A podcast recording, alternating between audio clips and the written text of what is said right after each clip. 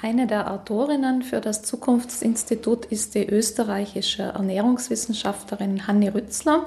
Sie schreibt diesen Bericht schon seit Jahren.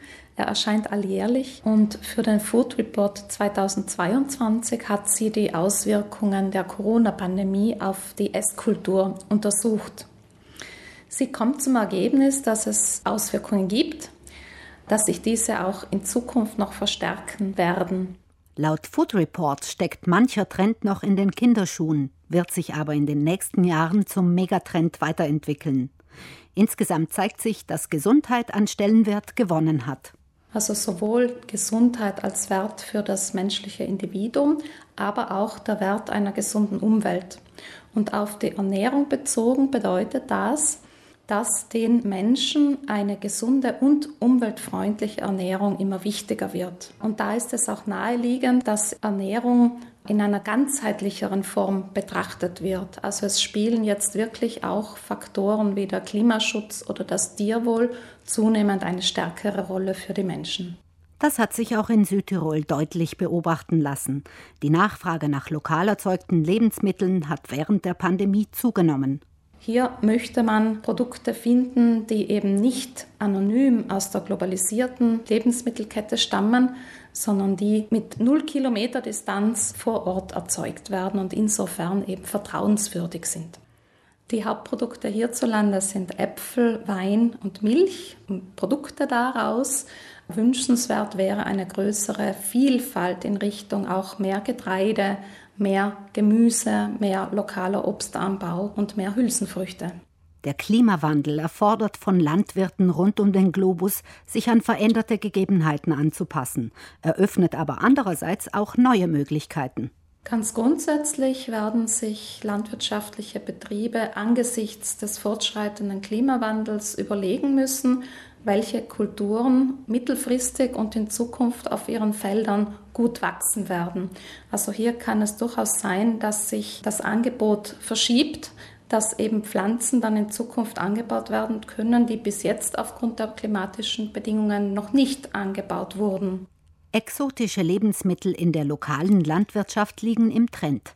In Österreich etwa werden neuerdings Ingwer und Kurkuma angebaut.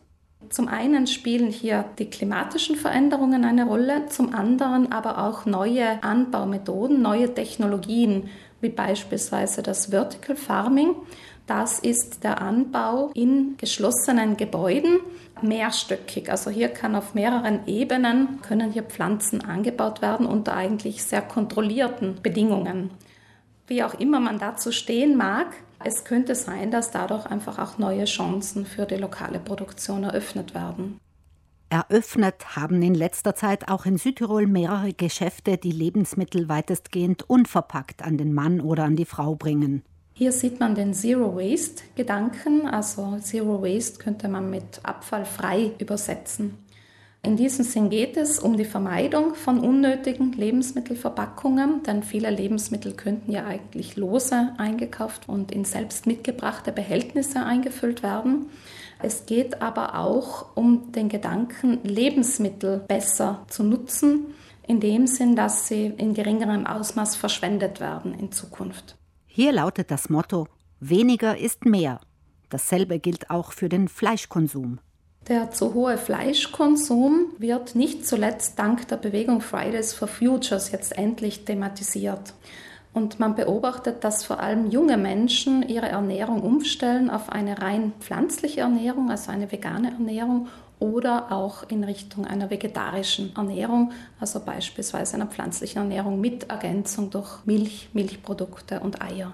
Der Trend hin zu weniger tierischen Lebensmitteln ist laut Food Report keine kurzlebige Modeerscheinung. Er wird künftig eher noch bedeutender werden. Und da wird früher oder später auch die Gastronomie und die Gemeinschaftsverpflegung nachziehen müssen.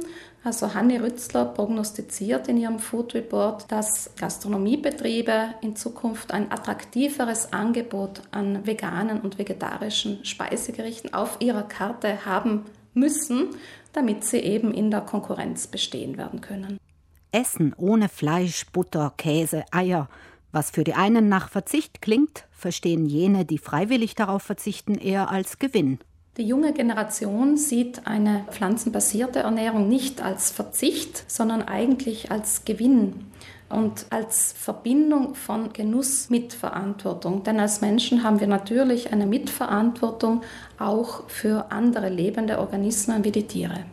Der Gourmetführer Michelin hat auf den Trend reagiert und eine eigene Auszeichnung geschaffen, den sogenannten Grünen Stern von Michelin, für Betriebe, die Umweltschutz großschreiben, etwa Wert auf ein regionales und saisonales Speiseangebot legen.